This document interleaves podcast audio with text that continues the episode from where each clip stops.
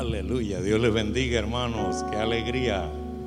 Me siento bien este domingo porque es el día del Señor. Y además, mire lo que dice la palabra de Dios. El Salmo 122 dice, yo me alegré con los que me decían, dígalo en casa, a la casa del Señor iremos. Puede ser que usted no pueda venir para acá, pero sienta como que estamos en la casa de Dios en este día, día del Señor.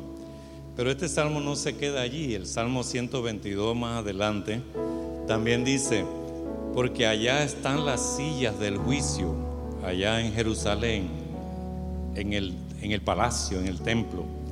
Ahí están los tronos de la casa de David.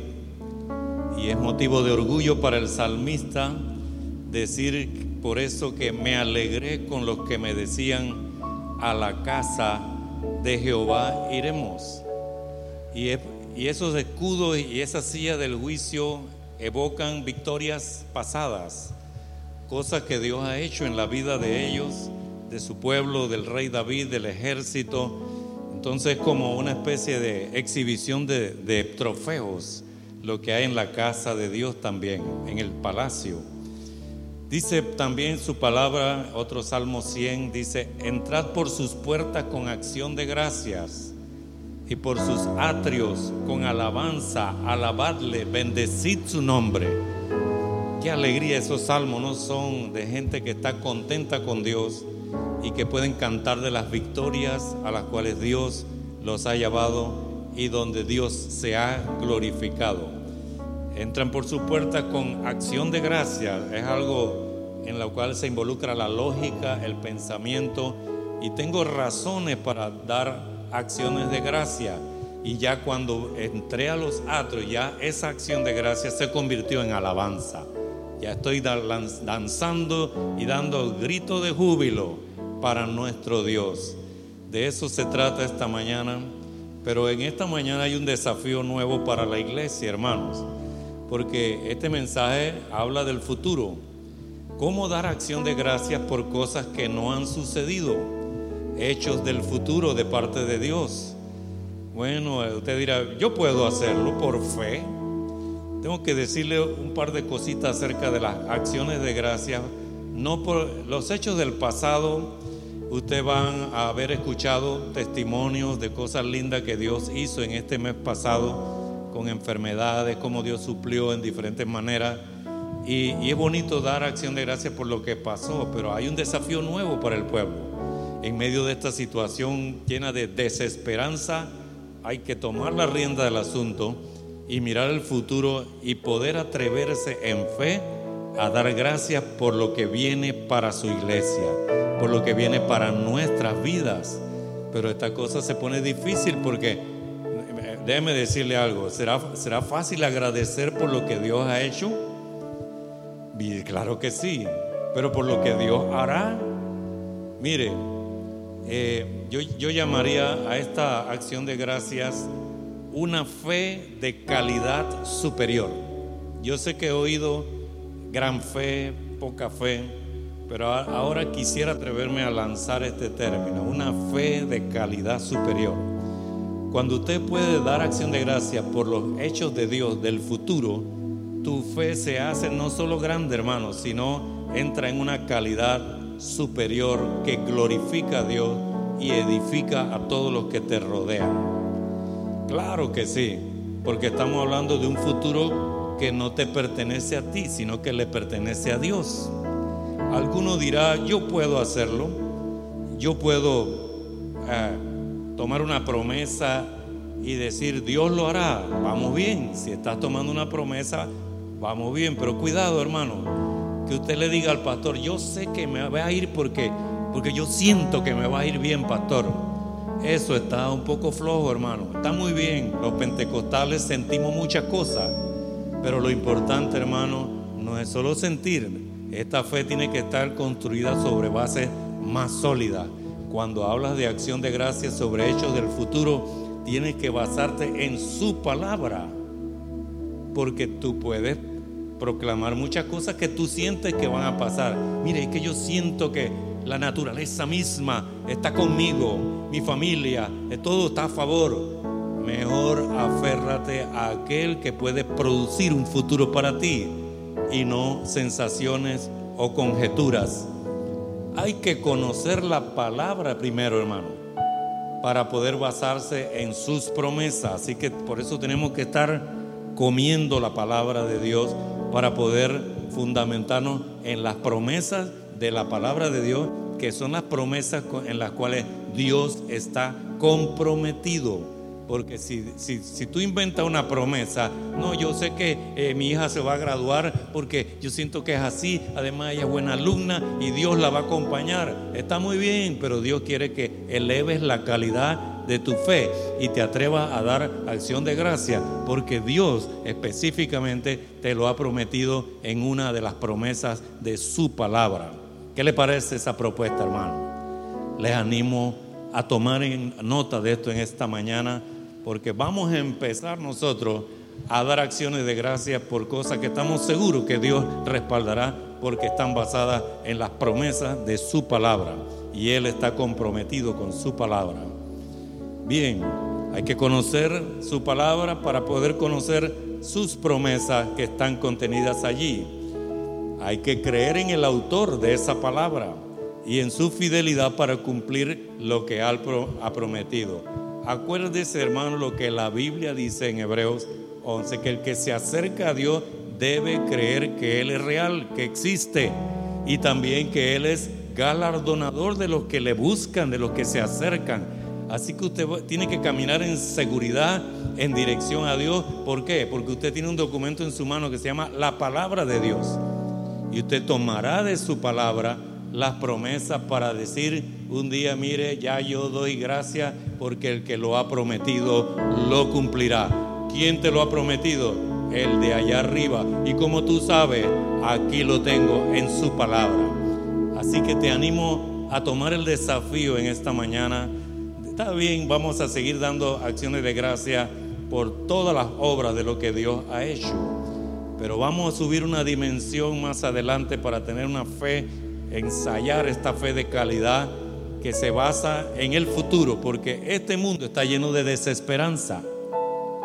Necesita personas que crean en un futuro mejor de parte de Dios. Y para eso la palabra de Dios nos va a ayudar. Hay que creer en el autor de las promesas, en su fidelidad. Y frente al desafío, cuando tiene un desafío de trabajo, un desafío de estudios, un desafío de alcanzar una meta de Dios. Cuando estás en medio de una prueba, esta terrible enfermedad que nos agobia del mundo entero, o cualquier situación que te oprima, o cuando vengan las dudas acerca del futuro, o un proyecto de tu vida que tú crees que debes alcanzar, que estás seguro que eso es de Dios, dentro de los planes de Dios, y entonces tú quieres dar una acción de gracias bueno, básate en la palabra de Dios. Rebusca y rebusca. Dios se va a revelar a tu vida y va a poner en tu corazón una promesa y no hay demonio que pueda desanimarte porque tú te vas a parar en una palabra de Dios que es firme y permanente. La palabra de Dios no regresa vacía.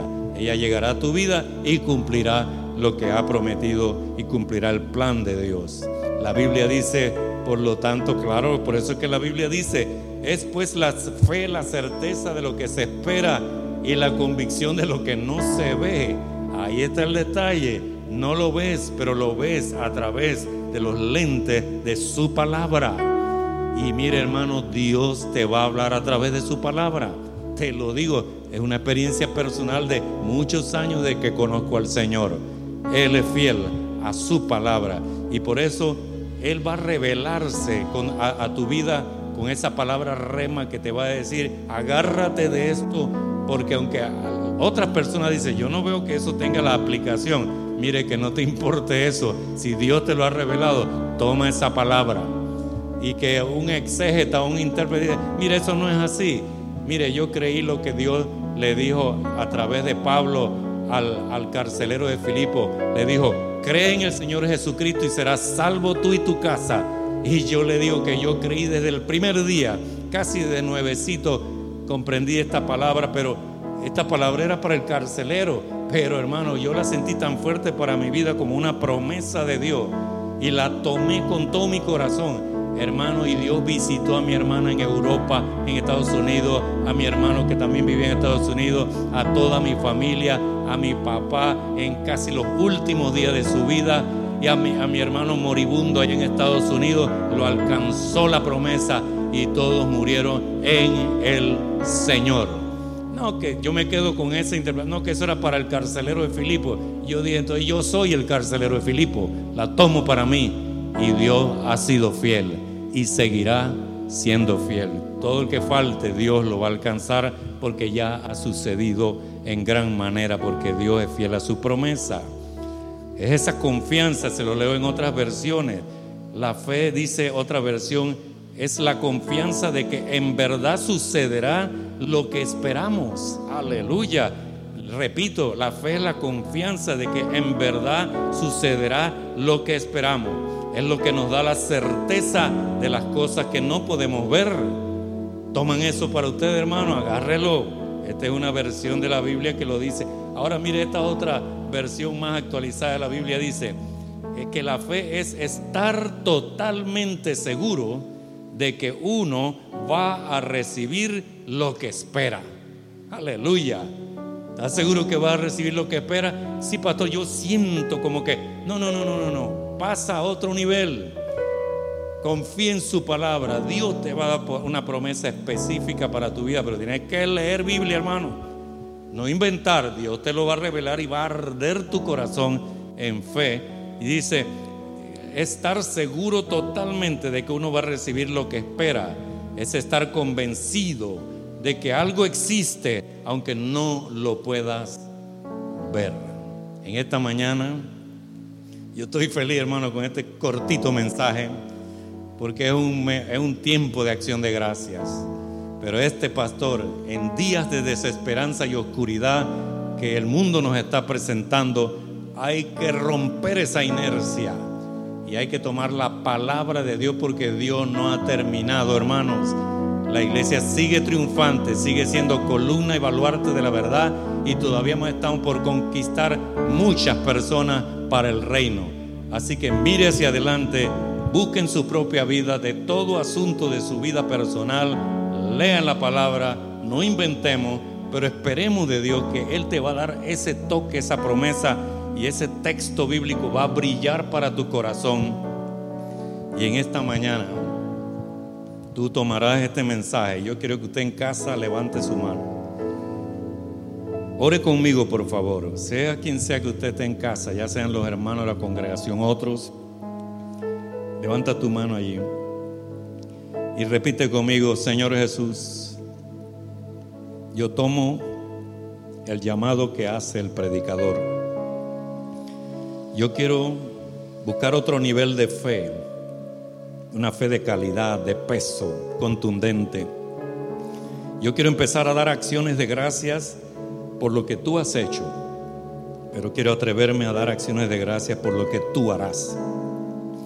No como un asunto emocional, no basado en el sentir del otro y del otro y en conjeturas, no en sensaciones, sino porque una mañana en medio de mi prueba, en medio de mi desafío, brilló para mis ojos tu palabra, el texto bíblico. Y de ese me aferraré y hablaré con el pastor, hablaré con todos a mi alrededor y le diré, tengo promesa para mis hijos, tengo promesa para mi casa, tengo promesa para mi futuro. Dios no me fallará. Estoy seguro que voy a recibir lo que espero. Estoy convencido que existe, aunque mis ojos no lo puedan ver. Bendice a la iglesia con esa clase de fe, Padre. Te lo pido en el nombre de Jesús. Eleva la fe de mis hermanos en tiempos de desesperanza. Y se levantará un pueblo vigoroso, aleluya, que confía en la palabra y en el Dios de la palabra. En el nombre poderoso de Jesús. Amén. Continúe celebrando, hermano, este día maravilloso de acción de gracia. Que Dios bendiga a su iglesia con su palabra en el nombre de Jesús. Saludo hermano. Tengan un excelente día del Señor. Amén. Aleluya.